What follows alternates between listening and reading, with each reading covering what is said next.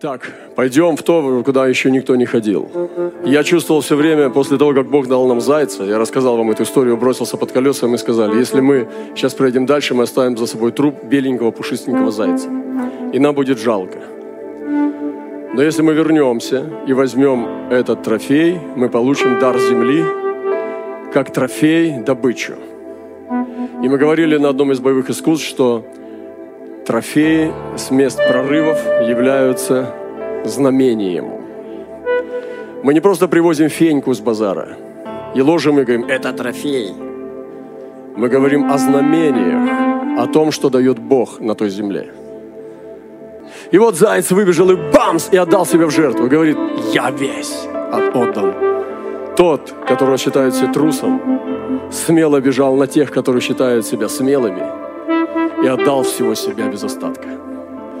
Мы отрезали ему голову, слили кровь, поехали туда, а разделали его в Монголии, в Уламбаторе, промыли его и отмочили, замочили, и отмочили, замочили, и съели его.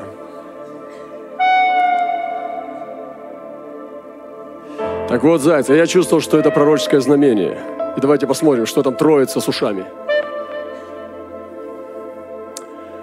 Вот это символ христианства. Это Отец, Сын и Святой Дух. Это скульптуры в христианских церквах. Древние христиане знали, что заяц – это пророческие животное. И мы искупили ворона, волка. И теперь зайца мы искупляем, потому что заяц – это прообраз жертвы Иисуса Христа.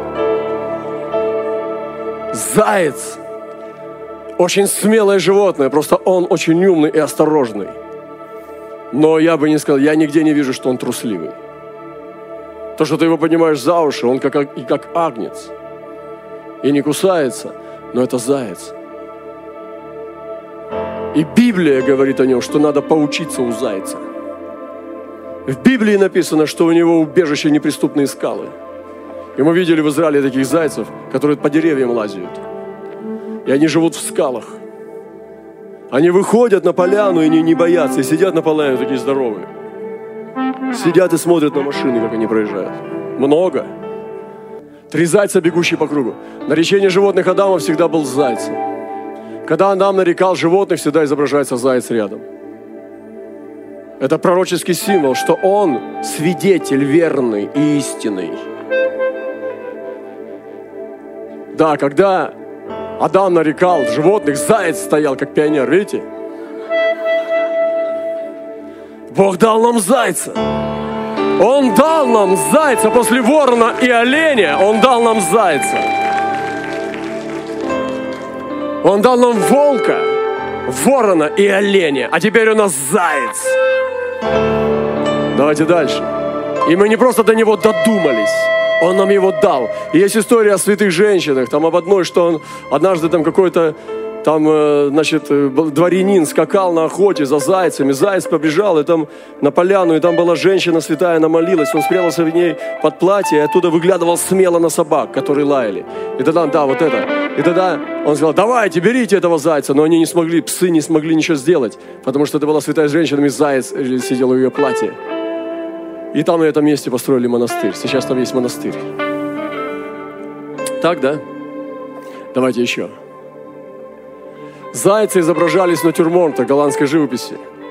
Всегда ты можешь увидеть, где дичь, и прямо с фруктами мертвый заяц. Это очень сильное знамение, христианский символ. И заяц считался полное упование на Христа. Заяц – это полное упование на Христа.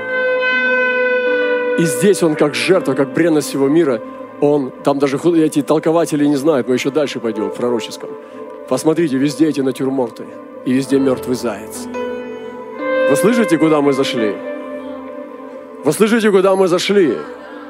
Ему мертвый заяц кинулся к нам и отдал себя. И мы взяли эту добычу как пророческое знамение, провезли ее через монгольскую границу, приготовили пищу, и мы должны. Мне, честно говоря, невкусно было, но я съел. Я бы ел его, если бы он даже протух и сырой. Я бы его съел, потому что я хочу съесть пророчество. Этот свиток, который Господь дал в пророка, он был в чреве горький. Но это был свиток. И мы ели зайца, сказал, братья, вы будете его есть. Никто никого не спрашивает, мы будем его есть, потому что это Божье знамение. Покажи еще те две. Заяц. Натюрмортах. Почему он? Что он делает рядом с фруктами? Ведь женщины тонкими пальцами будут сейчас есть виноград. Но зайцем мертвым не брезгуем. Потому что мертвый заяц украшает этот виноград. Это красиво.